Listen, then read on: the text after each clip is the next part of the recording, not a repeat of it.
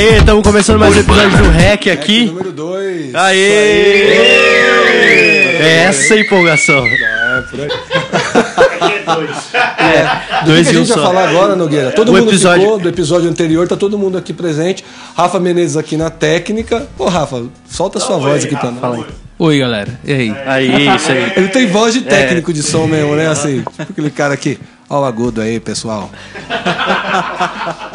Ó, o episódio de hoje é sobre fé e cultura pop, então eu já queria passar a palavra pro, pro nosso Convidado nosso, é, nosso especial. convidado especial, Nathaniel Gomes. O que que você quer saber? Quer contextualizar Exatamente. né? É, agora Né? entendi. Quem não sabe, esse cara anda aí o mundo inteiro aí dando workshops de fé e cultura pop. E aí a gente acha que é muito legal falar disso. Ah, agora eu entendi porque Seja eu tô lá o aqui. que isso for. É, exatamente. A grande, a grande questão que a gente vai, vai perceber é que a igreja, de um modo geral, rejeita aquilo que não é produzido por ela. Não sei se vocês já tiveram essa impressão.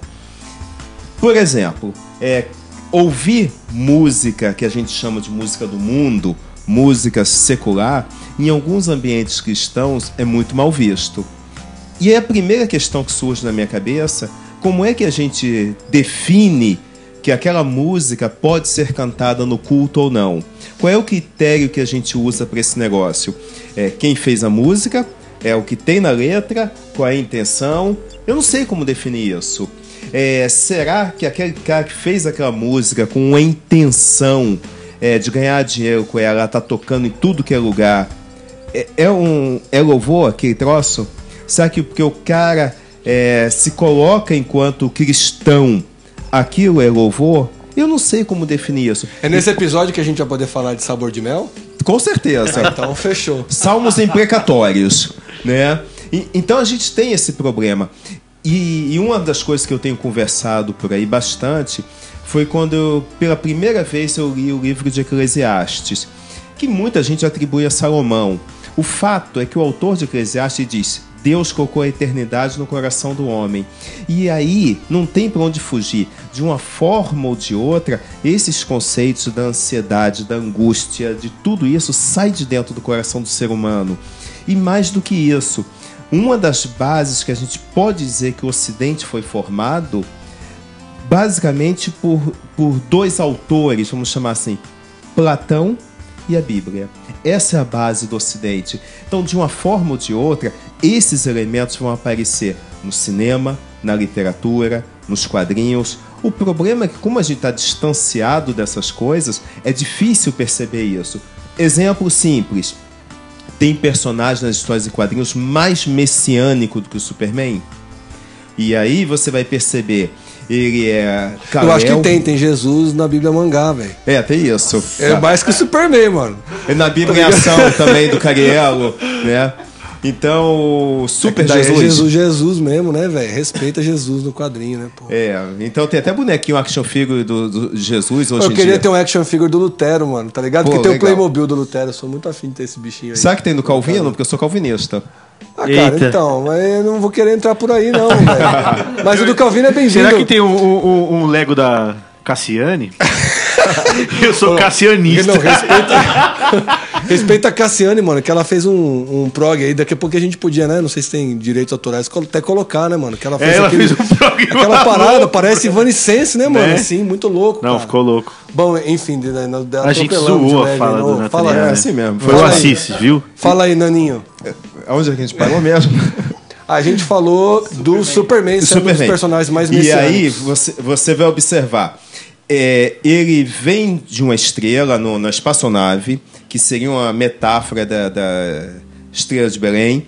Você tem é, ele é adotado por um casal. Ele é o último filho do seu mundo. Isso vai aparecer nos quadrinhos, no cinema, na literatura e etc. Com esse personagem.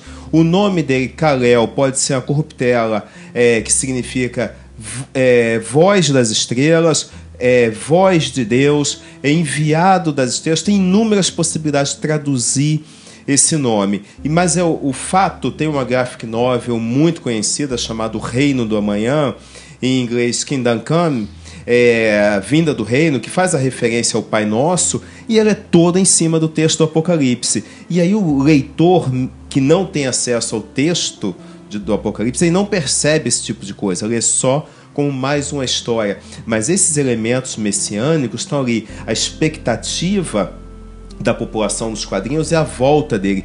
Quem viu o filme é, Batman vs Superman, por exemplo, Que é muito tem- legal. e que eu gosto pra caramba, sobretudo a versão do diretor, você tem uma sequência no final que o depois que o Superman morre, eu não- isso não é spoiler porque o filme já tem alguns anos, todo mundo deve ter visto. é, quando o Superman morre, quem a, a pega, o Evandro não viu. Ele tá fazendo cara feia porque ele não viu, ele não vê nada. É uma pena. É, ele sabe que o Superman morre. a- Nesse agora- filme é- não, não, nesse filme não. Não, não, eu, na verdade, morreu no gibi quando eu era moleque. É, é nos anos 90. Mas nesse Também. isso não se faz. Corta isso aí, velho. Mas isso aí, depois velho. dá pra cortar. É, pelo, A gente coloca isso. um pi no que ele falou. Pode continuar. É, no final é, lá do, do Batman vs Superman, quando eles têm a morte do Superman, a Marta o pega no colo, pega o corpo do Superman no colo. Se refere a pietar Michelangelo. Ou seja, pegar é, o corpo dele e ao fundo você tem a Mulher Maravilha como se fosse um centurião romano, você tem o Batman, você tem cruzes, você tem corvos, então você tem toda uma cena ali que emula aquilo que a gente entende como a morte de Jesus. O Snyder, que é o diretor do filme, ele- ele- entre outras coisas, ele diz que a lança é utilizada pelo Batman contra o Superman, que é uma referência àquela lança que furou o lado de Cristo na cruz. Então tudo isso é colocado, ele coloca numa entrevista que o aspecto messiânico seria dado a esse filme que tinha sido esquecido. Quem lembra do Homem de Aços tem um momento que você tem o Clark ainda como Clark conversando com o pastor na igreja e ao fundo seja o Superman com a manta vermelha, o Superman Jesus com a manta vermelha, ou seja, Jesus e, e, e Superman. como um easter egg, né? É, exatamente, essas referências que vão aparecendo. Então isso faz parte da cultura popular. E aí, de um modo geral, quando a gente conversa sobre essas coisas, a, a noção que se tem por aí, cultura popular, é totalmente satânica, isso é do mundo, etc. Vamos sair disso que é bastante explícito. Você vai para Guerra nas Estrelas, Star Wars, cultura popular etc. É, se você pega os filmes clássicos, episódio 4, 5 e 6, você tem uma história lá que o Darth Vader ele é aquele que vai trazer equilíbrio à força, etc. Que ele se rebelou, foi pro lado negro, aquela história toda. Mas quem viu o Retorno de Jedi também não é spoiler, que é de 86. Espero que todo mundo tenha visto. É, acho que só o Evandro não viu. Meu amigo, você tá debaixo da coleção inteira, ela vai cair Ah, é na sua verdade, cabeça tem aí. aqui, tem aqui. Tá, então, menos mal. Então, é...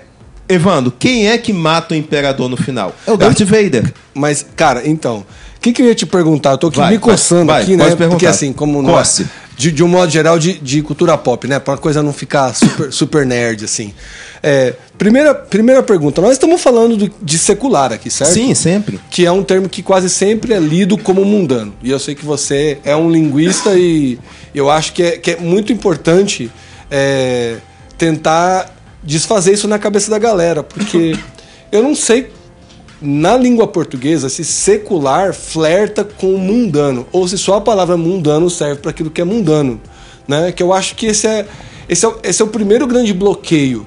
Eu tenho músicas maravilhosas como, é, sei lá, Anjos para quem tem fé do Rapa, que para mim, cara, é um, sim, é um negócio que fala muito no meu coração. Um dos momentos que eu mais chorei na rua, exemplo do último episódio que o, que o Assis fala que tá ouvindo Urbana Cast e chora na rua. Velho, quando eu, eu me lembro que eu estava em Assunção, no Paraguai, a primeira vez que eu escutei Nothing Else Matters do Metallica, e eu caí num choro, velho, na rua, porque aquela, aquela música era Deus falando no meu coração. né? eu acho que extremamente inspirada por Deus para falar o que Deus queria falar comigo na, naquela manhã. É, só que se eu for dar esse contar essa história numa igreja, os caras falar, pô, mano, o cara, né, se bem que o urbano é di- diferente, lá a gente vai muito, muito mais longe que isso. Mas é, essa leitura de que, cara, você escutou a voz de Deus numa música secular. É como se Deus estivesse usando uma coisa ilícita, mundana, para revelar a sua verdade. E aí? É por isso que eu comecei com aquela citação do autor de Eclesiastes. Então isso não está só na cabeça do cristão. Mas ou é intencional ou não é? Não sei se é intencional, talvez seja, talvez não seja. No final não faz diferença, mas se tocou a tua alma, cumpriu um papel. Eu acho que por faz assim dizer. diferença, porque tem uns caras que tentam fazer um intencional e a mulher escreveu lá o, o sabor de mel, gente, que não tem cabimento, tá ligado? Como não tem cabimento? Tem coisa mais gospel do que essa? Tem coisa mais Aí um- vai o Renato Russo e, que é muito melhor, obviamente. coisas. Então, Oi? não, cara. Eu tenho um amigo maravilhoso lá em, em Vitória, Teófilo Loyola. Ele faz uma exegese de Valesca Popozuda. Desejo todas as amigas vida longa, tarará, do beijinho no ombro. Ele Uhum, faz uma exegese bem. maravilhosa. maravilhoso. E, e ele não consegue fazer exegese de sabão, sa- sabão do mel. É sabão de mel. É, falou errado. É, falou errado. Falou Sabor errado. de Mas mel. não dá pra fazer, Um, porque o que dois, que, três, é, o que que essa música traz pra gente, no final das contas? Essa é música- sentimento de vingança, que é, você tá com é, Deus como juiz, assim, vai lá e executa. Ô, gente, se tem uma coisa boa nisso daí, faz favor, entra aí no SoundCloud, comenta aí pra gente, ou manda né, um recado pra gente lá pelo Instagram do UrbanaCast pra, pra gente saber se tem mesmo, Ensinar cara. Que parece que é maldade. Será que alguém fez? Vou procurar aqui agora. Desafio, cara. Mas pode procurar. Mas acho que quando você fala é, essa, essa- essa questão de não ter. né, de- do final acaba não tendo muito. muito um sentido diferenciar as coisas. Eu lembrei de uma música da, da, da Vanessa da Mata que ela diz isso. é, que se você não acredita no mundo invisível, como é que se explica que te toca a minha voz? E é basicamente isso, assim, né? Tipo, é, você chorou porque alguém tava cantando e alguma coisa falou com você e deu o que deu. Valeu, valeu Foi que nesses dias, esses dias teve uma amiga minha que postou, gente, que louvor é esse? Era a música pesadão da Isa, saca? Ô, louco. Essa música é um louvorzíssimo. A Tainara teve uma experiência com essa música, assim. E pesadíssima. De, de é um louvor, é um louvorzaço. Pô, tem uma história pesada De também, verdade. que eu tava lá na base missionária Nissi, né, mano? Na gaiola do Kaique, eu dava aula lá, né, no instituto. Acho que foi por isso que eu parei de dar aula lá, né, mano? Foi Acho que que expulso? não convidar. É que teve uma santa ceia lá, né? E aí eu escrevi uma palavra baseada em Zacarias, capítulo 2. E pra mim, uma das, das melhores músicas pra falar sobre essa questão da, das chuvas serôdias, da primavera, que era uma questão celebrada, é Primavera, do Tim Maia. E aí eu toquei Tim Maia na Santa Ceia, velho. E assim, aí eu me lembro que tinha uma senhora na cozinha e ela tava cantando. E ela falou: quanto tempo que eu não. Que eu não canto esse hino, né, mano? E aí a outra tia falou assim: Mas então, é que isso aí não é um hino, né, velho? Isso é Tim Maia. Agora, e aí? E quantas músicas a, a gente ouve na nossa comunidade cristã, de um modo geral, e você fala assim, cara, cadê? Que lixo. O que, que, que esse negócio está apresentando pra gente? O que, que a gente aprendeu com isso? O que, que isso engrandece o nome de Deus, etc. Porque eh, você tem um conceito no passado que a música era essencialmente coletiva. Nós, comunidade cristã Fato. e etc, etc. Fato. Hoje, ela é essencialmente individualista. Eu, eu, eu o tempo todo. E aí, como é que fica esse negócio? É, a noção de coletivo, de pensar comunidade, reino de Deus. Você fala de vitória, vitória, sabor de E a mel. noção e- de louvor, né? É. É, mas é porque co- convergiu mesmo para uma, uma filosofia extremamente hedonista, antropocêntrica, né? Não- Claro. Eu acho que isso aí, na verdade, assim, para a igreja acaba sendo um caos. Eu vivo criticando isso, assim, como artista, né? É, que eu acho que a gente não tem liberdade de dizer certas coisas. A gente, a música brasileira não tem brasilidade, a gente tem importado tudo e a música cristã não tem cristandade nenhuma às vezes, porque é é esse ego trip, né, cara, assim, sem fim.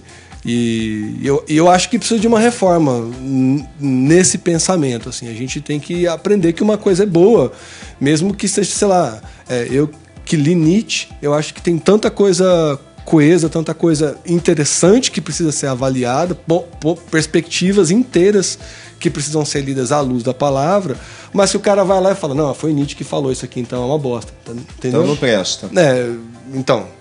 Eu, eu não posso ir ao cinema assistir ET, porque ET é o de Spielberg. Ah, é, porque o Batman é o Cavaleiro das Trevas. E isso né? eu posso ouvi assistir. com o Wagner um dia desse, de um- uma pessoa próxima a gente, falando assim: Ah, eu tô preocupado com meu filho porque ele tá- eh, gosta do Batman e é o Cavaleiro das Trevas, afinal. Naquele dia correu uma lágrima dos meus olhos.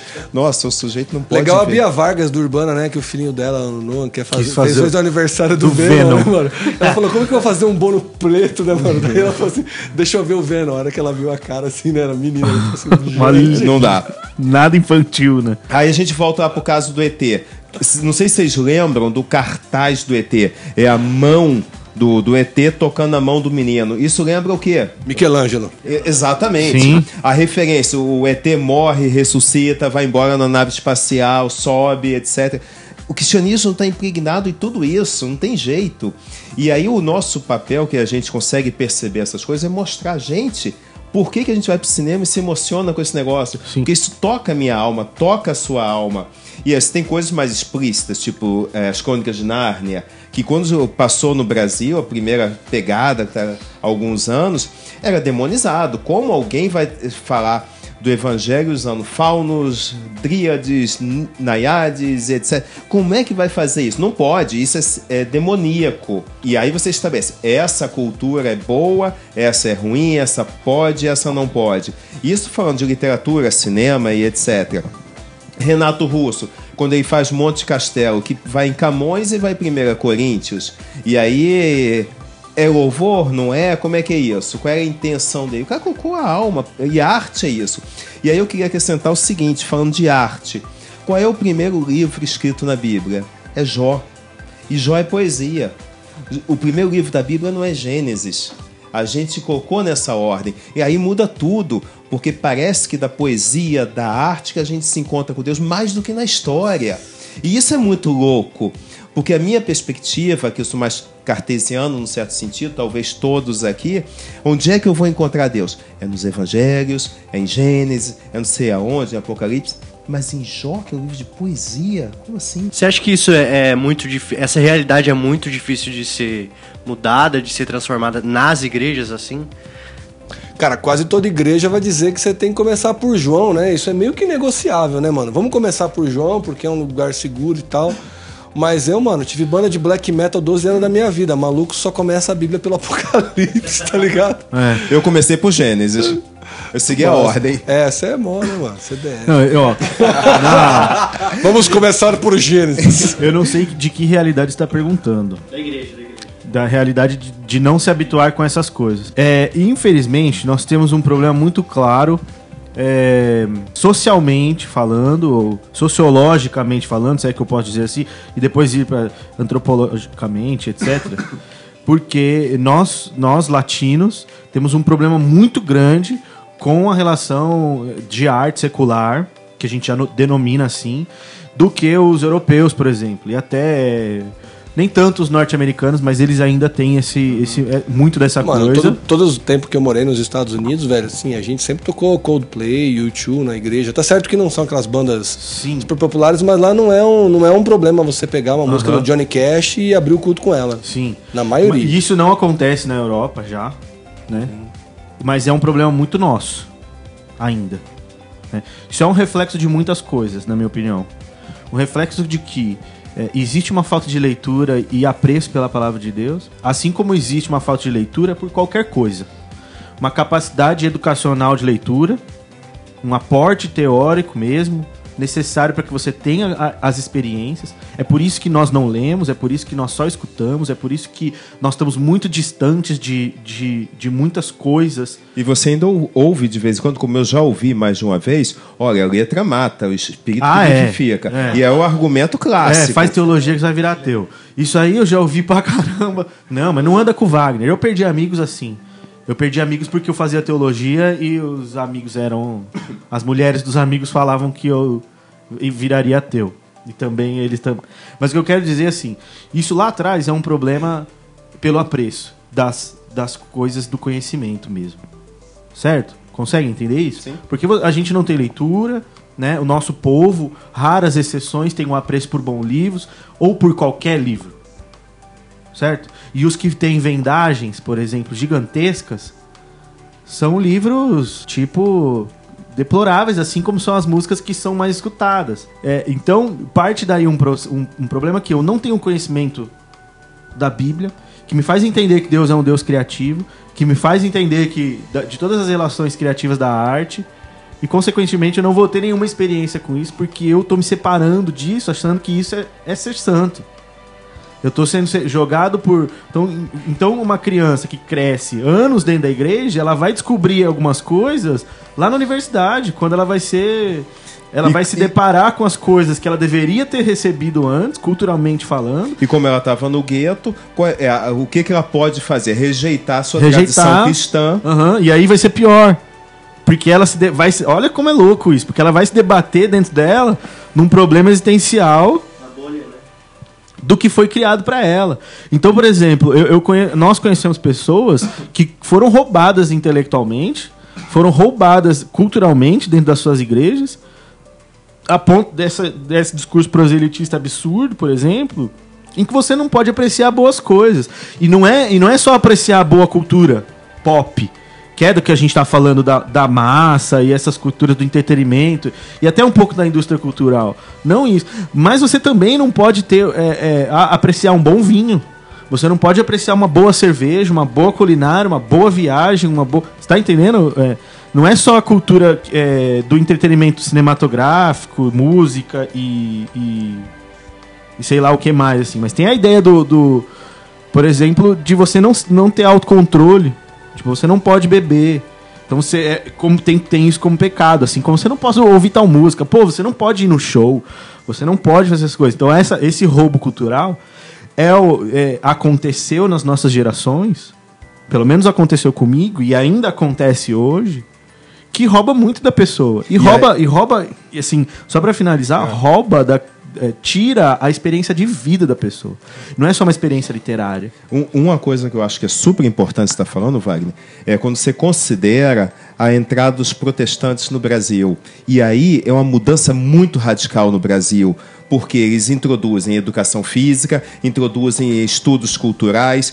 Você tem uma mudança que você tinha no cristianismo daqui, que você não tem mais bancos para aquela determinada família sentar no domingo, etc. Todo mundo mistura. Isso é uma revolução. Você tem Pedro II, o imperador, sendo influenciado pelo cara que era um médico congregacional, e aí você tem um país com avanço de criando o Museu Nacional, criando o Colégio Pedro II, avançando. Você tem intelectuais como Trajano na matemática, que era presbiteriano, o Eduardo Carlos Pereira na gramática, eram intelectuais. O que que hoje a gente produz como intelectuais cristãos? Muito pouco porque a, a nossa discussão, como foi falado no, no podcast anterior, muito essa coisa do gueto, tá ali dentro, e ali dentro é, você tem que criar para aquele universo e se sai daqui. bolha, né? É, A bolha. Exatamente, é, sai desse, desse gueto, dessa bolha e etc. Como é que se lida com esse negócio?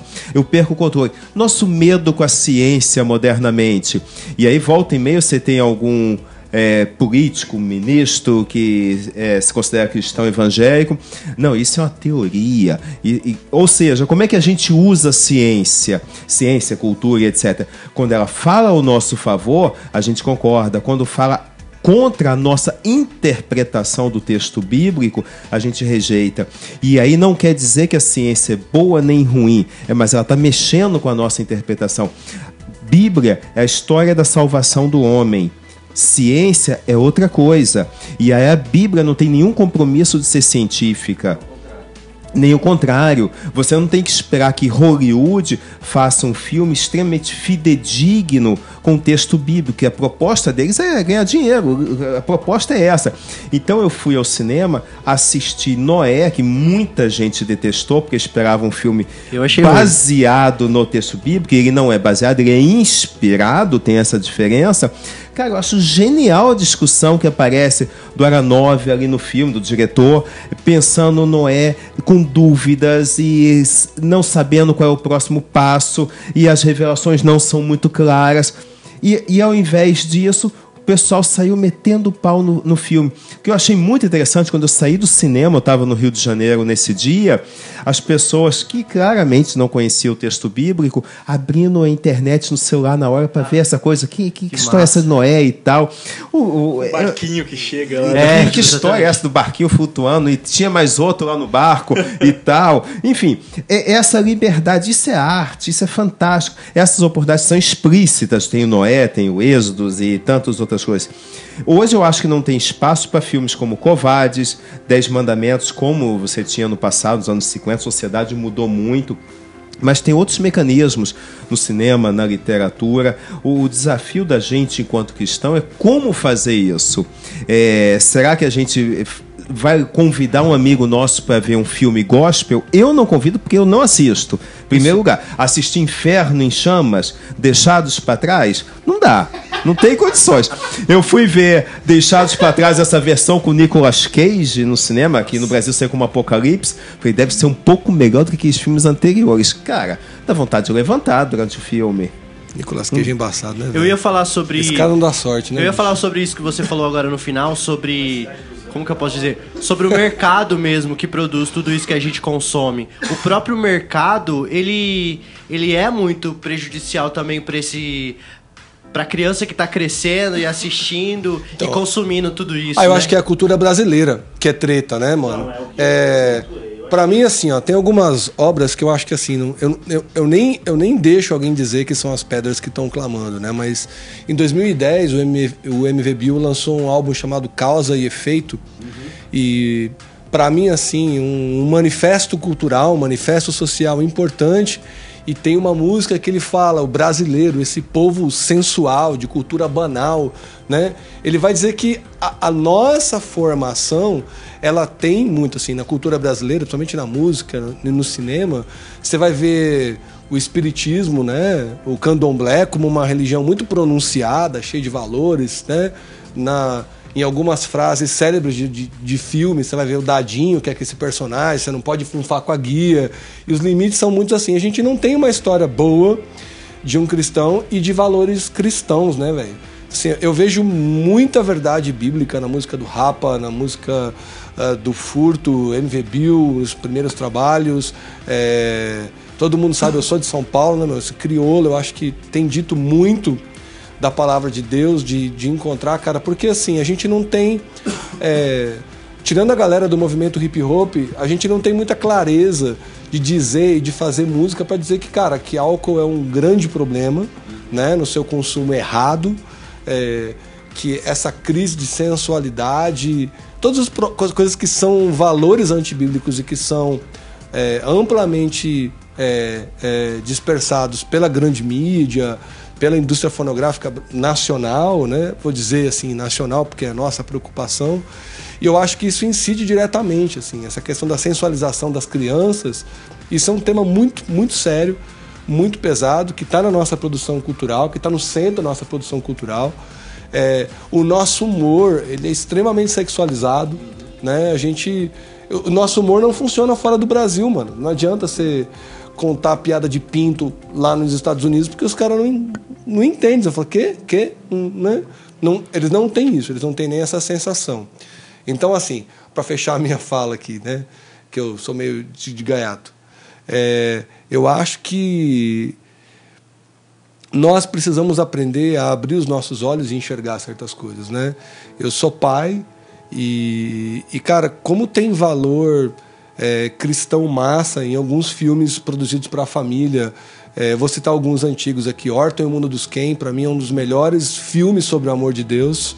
É, e Up, Altas Aventuras, um tremendo filme sobre compromisso que para mim tem um caráter missional nesse filme e, e que ele, se de algum, se por algum modo a gente já viu é, a história contar sobre meninos que se fizeram reis, mas nesse filme você tem um idoso que vai levar o seu compromisso a- até o fim. Então eu acho que essas tem muita coisa boa para a gente se alimentar, né? Mas eu acho que chegou nesse ponto que é complicado. É, ainda, ainda é muito desconfortável a gente trazer para dentro da igreja, é, para dentro da, da, da, da- nossas comunidades de fé e também do nosso convívio, algumas coisas que nos façam pensar valores bíblicos, mas que não tem esse rótulo gospel. Que na verdade, né, mano? Qualquer coisa que tenha gospel me dá É aquela até pejorativo, isso que eu ia falar. né? né? Se Me- prostituiu a palavra me dá, me dá calafrios, né? Eu, eu me lembro que a primeira vez que a gente cantou é, Nada Pra Mim, lá no Urbana, né? Que é uma música que foi o John que escreveu, a Ana Carolina gravou, depois o Pato Fu fez uma gravação, que é uma música muito sobre, sobre vida na igreja, né? Eu não vim aqui é, para entender e, e nem para pedir coisa somente para mim, né? Eu vim para viver, eu vim porque eu sou amado. Então eu fico procurando de verdade, Nathaniel, assim, é, coisas cristãs que me façam pensar o cristianismo. Eu sei que tem toda uma safra nova de gente boa escrevendo, Marcos Almeida, Canto Verbo, é, é, Eduardo Mano, gente que está pensando um pouco mais além. E, e, às vezes eu me sinto um pouco assim, naftalina, assim, tá ligado? Eu, eu, eu, eu acho que Vencedores por Cristo escrevia muito bem, é, pela perspectiva política. Eu acho que, é, voltando né, na história, você tinha uma boa composição. Que, que você acha que aconteceu mesmo assim de prático nos últimos anos? Porque você tem a poesia, você tem o inário, o cantor cristão, a harpa cristã, de coisas muito legais, muito bem escritas, é, poesia que estamos tentando ressuscitar, o Wagner no Instagram dele tentando ressuscitar é, a poesia, a arte tentando ser ressuscitada, mas parece que realmente essa teologia triunfalista tomou conta e, e também essa essa, essa visão demoníaca, assim, né? De tipo, cara, se você escutar Caetano Veloso, você vai pro inferno, mano. Porque ele é espírita, sei lá. Pô, assiste Lúcifer, então. Você é cova, mano. Cara, Aí. é engraçado. Não, e, o, e o mais louco de, de, de, de, de falar de Lúcifer é o medo que as pessoas têm é porque elas não estudam a Bíblia. Literalmente, Vai, vai, quer vai, ver uma coisa? Solta. É, que agora eu vou tirar meu veneno. É, quer ver uma coisa? Não existe a palavra Lúcifer na Bíblia, por exemplo. E aí os caras falam assim, "Ah, como assim? É, Lúcifer é uma tradução que a gente colocou lá na Vulgata para falar de, de para entender lá Satanás, o anjo caído e etc, etc. Mas ela não existe. E aí os caras ficam preocupados, com arrepio quando escutam essa palavra, como se ela fosse mágica por si só. E aí a nossa sociedade, tentando responder à questão do Evandro, se tornou extremamente mística no mau sentido da palavra. Então, tal coisa, tem um conflito cósmico aqui, se você fizer tal coisa, o diabo te pega. Se fizer outra coisa, está do lado de Deus. Só que Deus não é tão poderoso assim.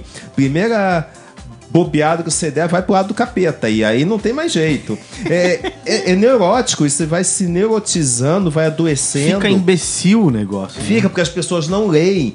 E aí, quando se começa a se falar de leitura, e aí o jovem entra para a universidade começa a questionar essas coisas, o que, que vai dizer?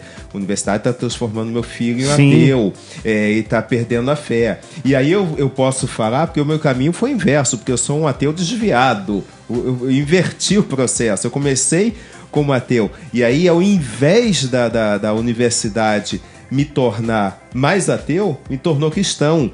É, é louco porque... Aleluias. Amém, amém. Glória a Deus. E olha só, é, nos anos 80, 90, final dos anos 80, eu li Cosmos do Carl Sagan.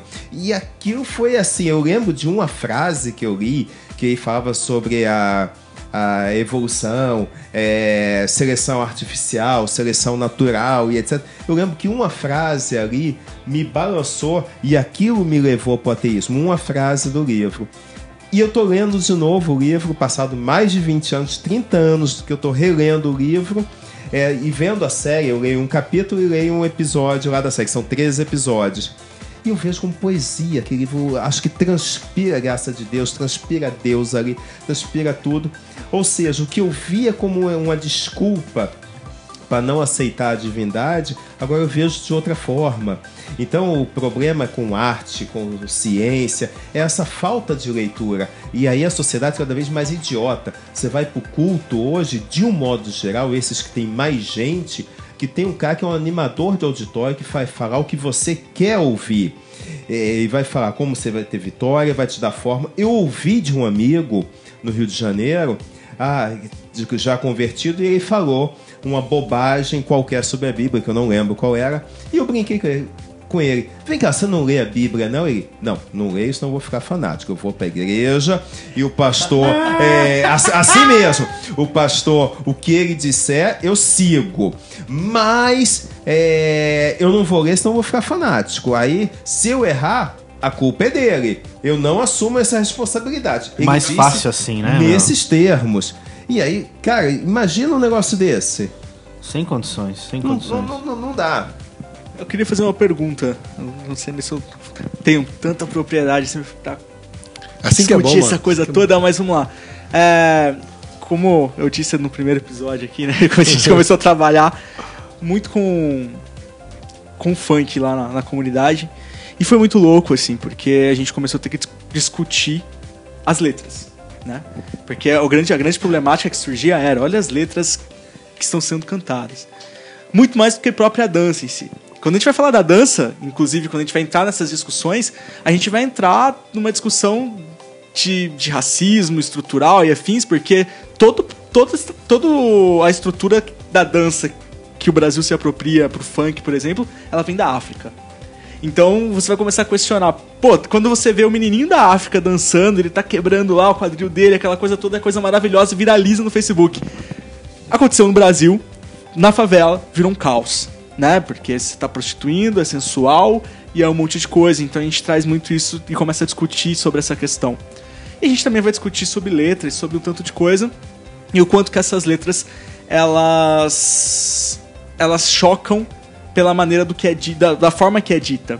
Porque se fosse, se, por exemplo, se no meio da música falasse vagina, todo mundo ia achar lindo, não ia ter problema. O problema é que não é vagina que é dito. Então, assim, essa questão da sexualidade, que ela que entra. não, vou- não sei se pode falar aqui, mas.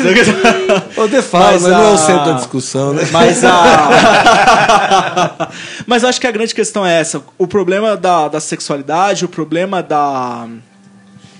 Da, da- de como que se é dito, o problema de como se é visto o que vem de fora e do como se é visto também do que vem de um movimento negro, por exemplo, e tudo mais. O quanto que quando houve essa interferência, como, como forma eu entendi aqui, com- como, quando houve essa interferência de, de- do, de- do cristianismo não ser mais esse lugar né, de, de influência para uma criação de, de museus e pesquisas e afins, é, o quanto que isso. O que, que mudou que levou a, a igreja para esse lugar tão difícil de lidar hoje em dia? Eu, eu acho que é o fundamentalismo. Porque é muito mais fácil você controlar as pessoas dessa forma. Pelo medo. Pelo medo. E aí eu acho que a- essa pegada do, do Wagner é perfeita. É pelo medo. Basta você observar é, os canais que mais passam filmes de terror são os canais que pertencem a uma determinada igreja evangélica. E aí passa o filme de terror, em seguida a programação do pastor.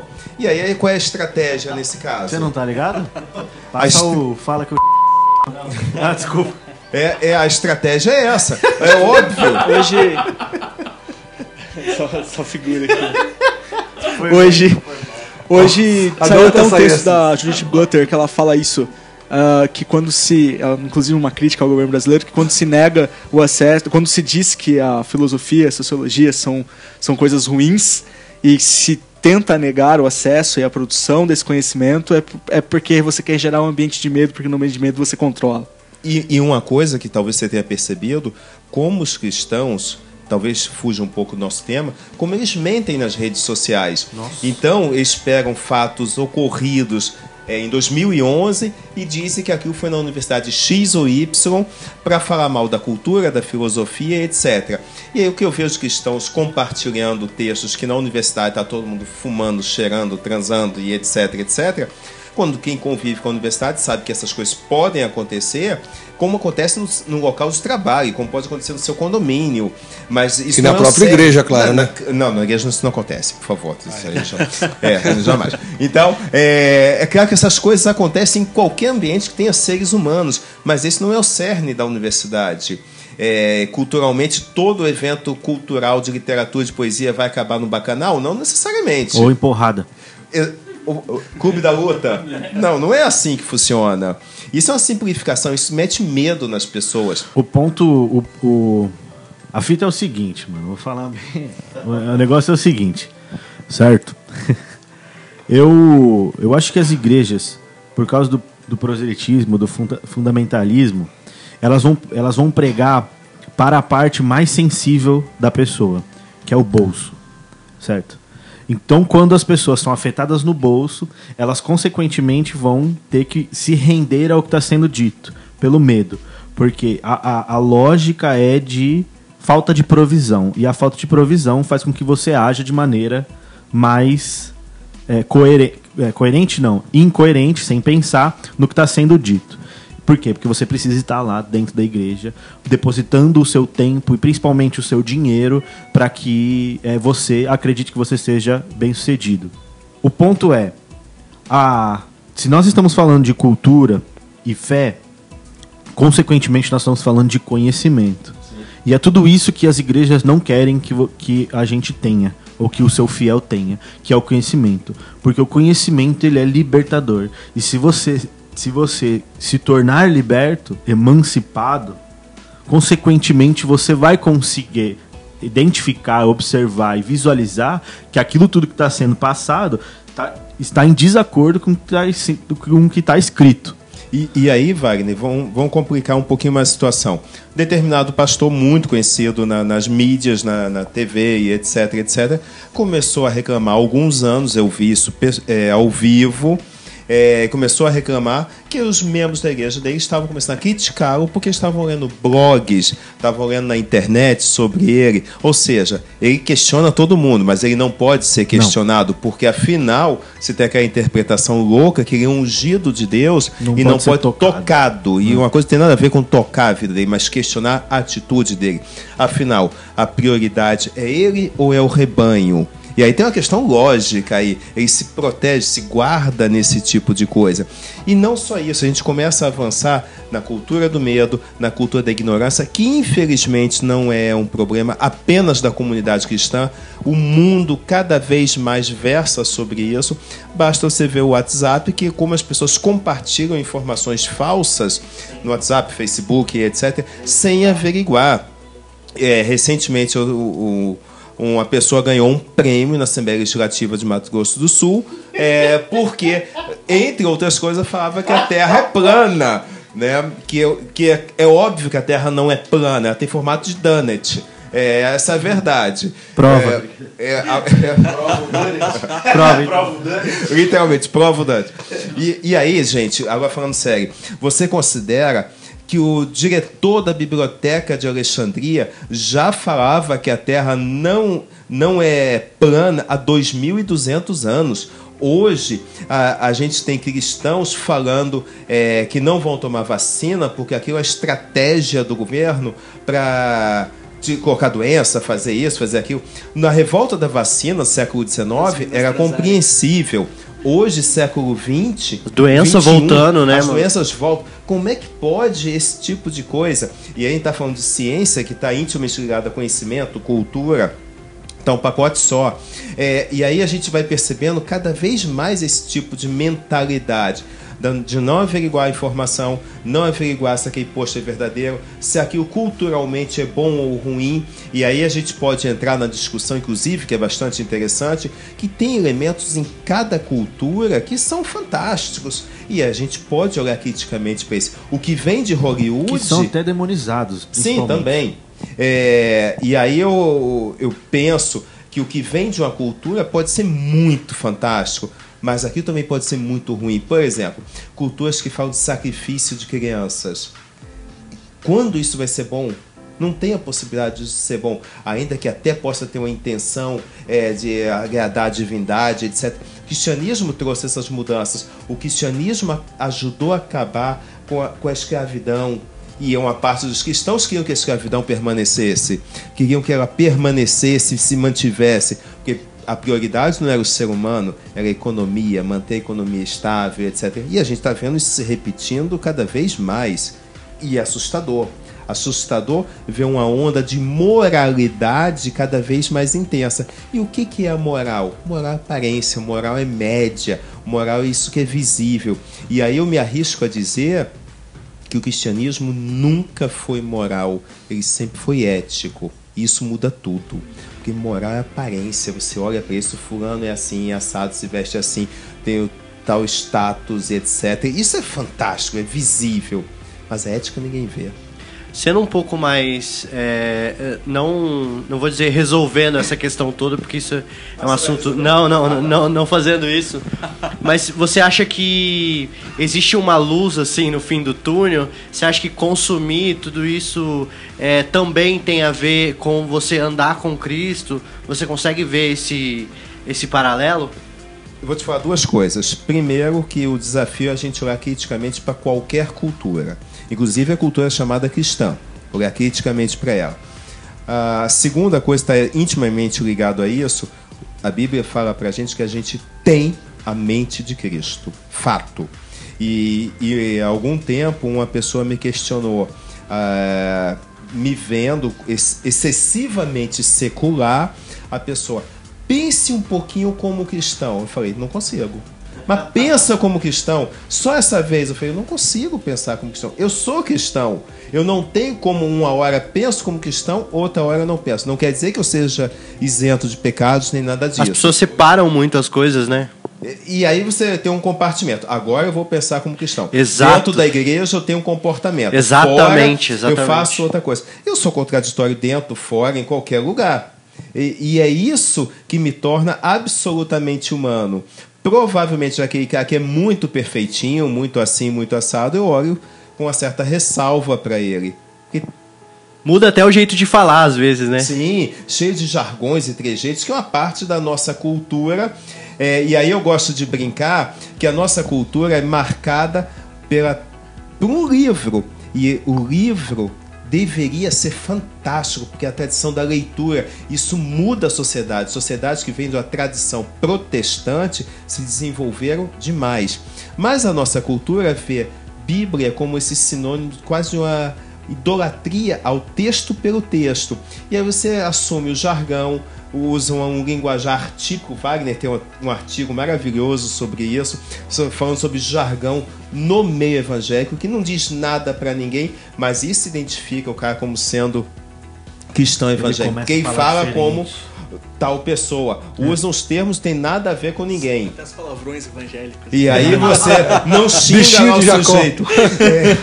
Bichinho de Jacó vai falar, vai pra lá, bichinho de Jacó. O- o- tem um, chama o outro lá de filisteu, chama. Como é que é? Filho de uma vaca de Bazan e coisas do tipo. né? Esse cara tem que, pelo menos, esse cara tem que estudar a Bíblia, né? Senão ele não entende, né? velho? Não, Já fica apertar sem a referência, saga. né? Fica sem referência. Hein, tem uma charge da, da Mafalda que fala que viver sem ler é perigoso, te obriga a crer no que dizem. Quer algo mais perfeito do que isso?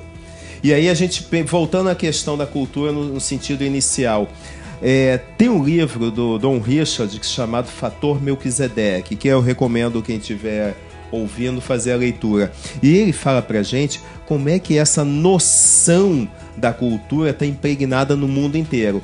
Ele começa, não vou adiantar o que, que o livro ap- aponta, mas ele fala basicamente da pregação de, de, de Paulo no livro de Atos, capítulo 17, que ele cita poeta, cita filósofo, cita todo mundo, e ele não faz o que os pastores atualmente fazem, demonizar a cultura. Ao contrário, ele diz: seus poetas estavam certos. Diante, para quem lembra daquela sequência do ao Deus desconhecido. É naquele contexto que ele fala sobre isso.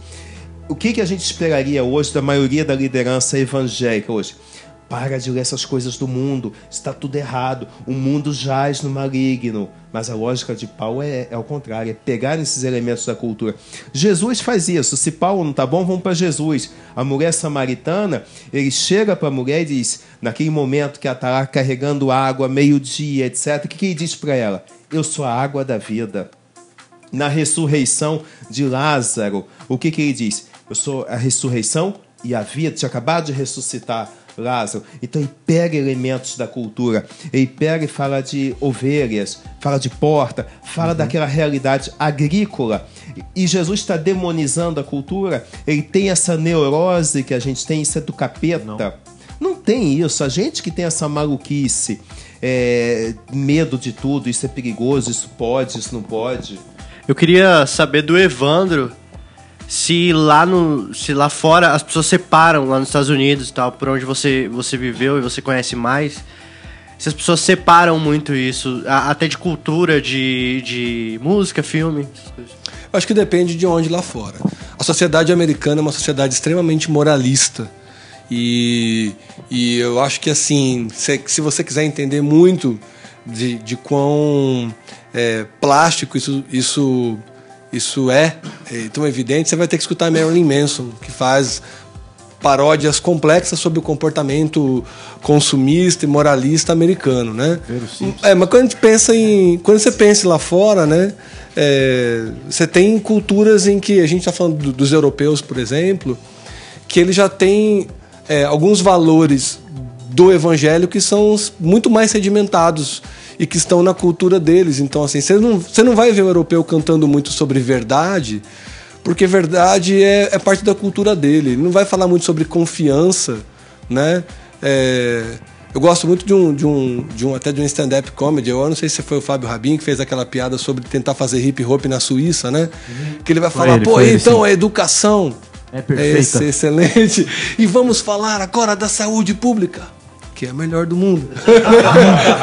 então, assim, é, tem Isso, esses muito, reflexos. isso, isso muda muito o fazer artístico. Mu- né? mu- Com muda muito certeza. é, a produção cultural e o que de fato é. Tanto que a Europa daí vai virar o ponteirinho todo para a esquerda e aí você vai ver assim, Rammstein, né? Assim, tipo, é um contra, o contracultura, que aliás é tema de um dos podcasts futuros, ganha muita força. Aqui no Brasil, velho, agora, assim, eu, eu me vejo num, num, num, num ponto crítico aí dentro da sua pergunta, Cis, porque é, existe um plantão moral instalado no Brasil em que você tem que tomar muito cuidado, né? É, alguém me disse assim, olha, quando você for falar, você não pode falar irmãos, você tem que falar irmãos irmãs, né? Você tem que falar... Aí já é um problema gramático Né? que a pessoa E também aí- não sabe nada. E aí, então, é compl- compl- mas eu digo assim, você vê que a gente começa a pisar em, em ovos e talvez isso na construção artística, porque assim, cara, é, eu fui eu fui muito, muito, muito, muito criticado, tacaram muita pedra, porque é, quando aquela, aquela travesti é, se crucificou na Paulista alguns anos atrás, né? na- na, minha cabeça, num, num protesto muito, talvez desnecessário, talvez, né? A arte é muito complicado de você entender é, quão subversiva ela é, né? No subversiva no sentido bom, que o Nathaniel mesmo me, me, me ensinou, é, é, o sentido da palavra, mas eu, eu tava entendendo angústia e a expressão artística dessa, dessa angústia. E, e essa angústia era legítima. Né? Então, até que ponto, o que, que precisou acontecer para que a gente pudesse chamar a atenção eh, de um determinado fato? Não estou dizendo que isso deve ser repetido, mas que a gente deveria ter uma segunda leitura. A gente tinha que parar e entender o que, que as coisas querem realmente dizer, né? Até eu não estou defendendo Marilyn Manson, nada disso, pelo amor de Deus. Mas eles, é, uma das músicas que tornou Marilyn Manson muito famoso chama-se Beau- Beautiful People. E eu acho que é uma música que quando você transpõe ela para essa para essa sociedade elitista evangélica que está em todos os países, tá? Ela está na Europa, ela está na Ásia, ela está até na África, meu irmão, né? Essa coisa de que, mano, eu até falei isso numa pregação aí, cara, aquela igreja de playboy e tal. Então, é, tem um monte de coisa que não pode ser dita, tem um monte de coisa que não pode ser expressada. E eu acho que o pensamento e a cultura pop, o pensamento cristão e a cultura pop deveria fazer a gente pensar um pouco mais. Né? O Weber, quando escreve é, Ética Protestante e o Espírito do Capitalismo, ele vai criticar justamente isso, culto racional. Ele fala, que culto racional, mano? Ninguém pensa. Um cara fala, todo mundo abaixa a cabeça. Né? Você não pode se levantar contra o ungido do Senhor, ungido entre aspas, né? É, é, e eu acho que isso é muito complicado, cara. Mas assim, eu vejo também uma mudança. A minha mãe é um grande exemplo disso. É, eu acho que quando eu comecei a escutar é, hip hop, quando eu comecei a falar de algumas letras para ela, quando eu comecei a mostrar poesia, a, a filosofia, que é uma coisa que eu estudei muito, isso me ajudou a compreender o próprio evangelho, exemplo do que você acabou de falar, né? Então eu acho que a gente tinha que o Wagner também pontuou um negócio que é bem legal aí, que eu acho que a gente tinha que parar e pensar que lugar a cultura tem, né, é, na missão e na vocação da igreja, começar a amplificar, a empoderar os nossos ouvidos para escutar a verdade bíblica e, e boas resoluções, boas é, convenções é, humanas através da arte, da literatura, da ciência, de toda a academia, né? de quem é Deus, porque às vezes a gente está fechado numa única leitura e a gente não consegue entender a grandiosidade de, de, de um feito. E parece que as pessoas não cristãs estão mais livres para falar do amor de Cristo do que nós, velho. Você vai falar de uma, vai falar que Jesus é o amor, pô, mas aí é muito vago, né? A gente foi muito criticado no Urbana é, no início dos primeiros podcasts, primeiras pregações, porque não tinha a exposição em lectio contínuo, a exegese e tal, porque a gente foi muito popular na nossa linguagem, né? É, mas isso acho que é muito positivo. Até você citou Monte Castelo, né? Monte Castelo, aqui no canal do Urbana Cast, é o, é o podcast mais, mais ouvido, né? Pelas hashtags, é claro, pelo nome da música e tudo, mas porque atrai os, meio que o Wagner conseguiu fazer ali uma um ponto de sobreposição e de convergência da galera que vem da cultura não cristã e que encontra verdades da sua cultura no cristianismo, e o contrário também é verdade. Cristãos veem que existe muito de Cristo na cultura popular. Eu acho que isso é muito louco. Só, só uma coisa, Evandro. É, uma vez estava dando uma palestra numa universidade no Rio de Janeiro e tinha uma professora de literatura excelente e uma das coisas que durante a conversa surgiu do bate-papo, da palestra, da mesa redonda, foi que eu citei que aquele texto de, de que aparece lá no Monte Castelo do Renato Russo era inspirado é, em Camões e também inspirado em parte de 1 Coríntios, texto bíblico. Ela arregalou os olhos, espantada. Como assim uma coisa tão bonita dessa pode estar na Bíblia? Então, a nossa sociedade, é assustador isso. A nossa sociedade perdeu esses referenciais. Embora a gente venha de uma tradição cristã, seja católica, protestante, ortodoxa, seja lá o que for, a gente vem dessa tradição, mas você não consegue ver beleza no texto bíblico. É o livro da condenação. Eu canso de mandar áudios da mensagens que a gente tem aqui, etc. As pessoas, como assim? A Bíblia fala dessas coisas? Não é só condenação. A gente se assusta com isso, com gente que é cristão de verdade, mas que por algum motivo não consegue ler a Bíblia porque não consegue perceber essas coisas. Só vê como um livro de regras do pode e não pode. Ah, eu não entendo a Bíblia. Ah, eu não entendo a Bíblia. Não, putz, mas você já leu a Bíblia? Nossa, eu já li muito a Bíblia. Não, eu nunca li a Bíblia. Eu não entendo o que fala. Então a gente volta de novo pro problema de não se debruçar e enfrentar alguma coisa que é a leitura. E você se você nunca vai ter experiência de nada. Você não tem, você não tem experiência nenhuma, né? É, é muito louco quando tem filme quando tem um filme e a vendagem do livro é baixa, depois que lança o filme, sobe a vendagem do livro. Isso não acontece aqui.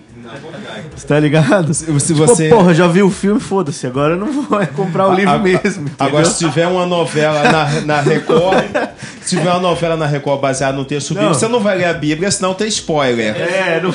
e aí? Né?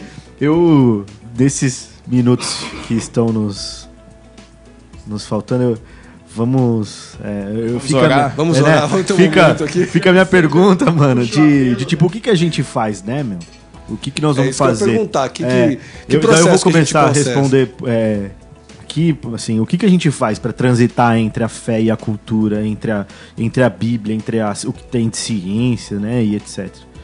Eu acho que é se deixar levar mesmo por essas por essas maravilhas que o homem mesmo se expressa, tá ligado?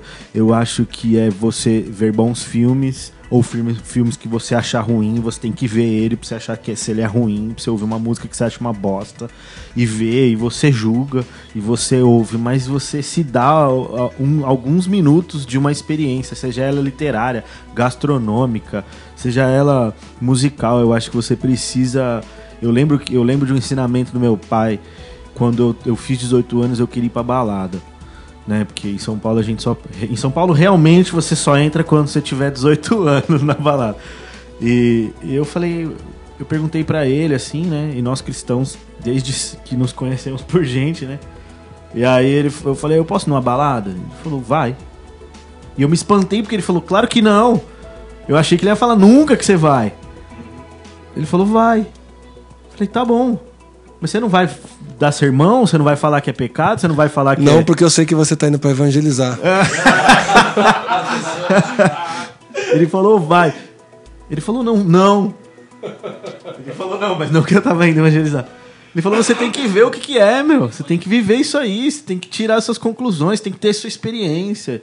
E isso é tão roubado sempre que a gente se emburreceu Tá ligado? A gente tem uma igreja totalmente racional, fiéis irracionais.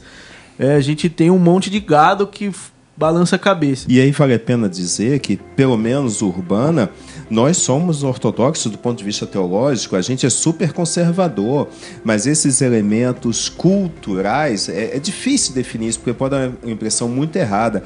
A gente quer morte ressurreição de Jesus, salvo, salvação por meio do sacrifício dele, é, condenação, céu, a gente quer em tudo isso, mas esses elementos culturais não nos definem. A gente vai pegar tudo isso e vai ver a beleza da cultura, vai ver isso aqui é bom, isso aqui não é, isso aqui presta, não presta. A gente vai avaliar e respeitar a diferença. Se você tem tatuagem, se você não tem, faz nenhuma diferença pra gente. A- agora tem. Eu ia falar, eu ia falar exatamente isso. Que você descobrir. Não, eu ia falar que descobrir tudo isso só ajuda, só tem a acrescentar na sua vida, sabe? Até, eu- se eu posso falar assim, até o seu relacionamento com Deus é melhor, sabe? Você escuta de, de várias vozes o quanto você é amado por Deus de maneiras diferentes, sabe? Isso. Exatamente, várias manifestações. Isso só ajuda no crescimento cristão. Eu vejo assim. Eu tô sempre me metendo em enrascada, né?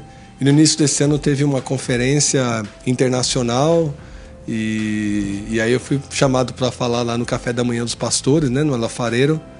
E haviam vários pastores e me colocaram, ah, esse cara é um missionário de rua, pastor de uma igreja sem paredes não sei o que e tal. É, e você está falando de, de se comunicar com o coração do jovem, com o pensamento da juventude, né? Como é que você faz isso? Como é que que, que Deus te leva a fazer? Né? O que, que você tem para dizer? Eu- e eu disse para os pastores, né, latino-americanos, cara, vocês precisam escutar Calle 13, né? Que é para mim uma, um dos grupos de produção tem um álbum em particular que é o Multiviral, né? Multiviral em, em, em português, que é um álbum maravilhoso, foi a trilha sonora da, da, da viagem, né? E eu falei, se vocês não escutarem a voz da juventude, se você não escutar os, as pessoas que estão clamando por valor da sociedade, é, você simplesmente não, não vai conseguir é, é, é, se comunicar com as mentes e os corações. Isso é um, um princípio muito importante, inclusive, da missão. Tá ligado? Se comunicar de maneira eficiente com a mente e o coração das pessoas. No Pacto de Lausanne você tem. É necessário compreender a sociedade na qual a igreja está inserida, é necessário é, avaliar e estudar os seus valores para dessa maneira desenvolver estratégias e um pensamento apropriado para a missão. E ao mesmo tempo a gente não está falando em ceder no valor, que é bem o que o Nathaniel falou. A nossa cultura é extremamente liberal, mas a nossa teologia é extremamente conservadora. É porque nós contrariamos o espírito do nosso tempo, mesmo quando isso bota a nossa popularidade lá para baixo. Né? E eu não gosto dessa coisa é, falsa. A gente estava falando aqui já no, na primeira gravação do REC aqui, e aí as palavras chulas, o que, que a gente faz? Porque escapa, bosta, porra, sei lá, né?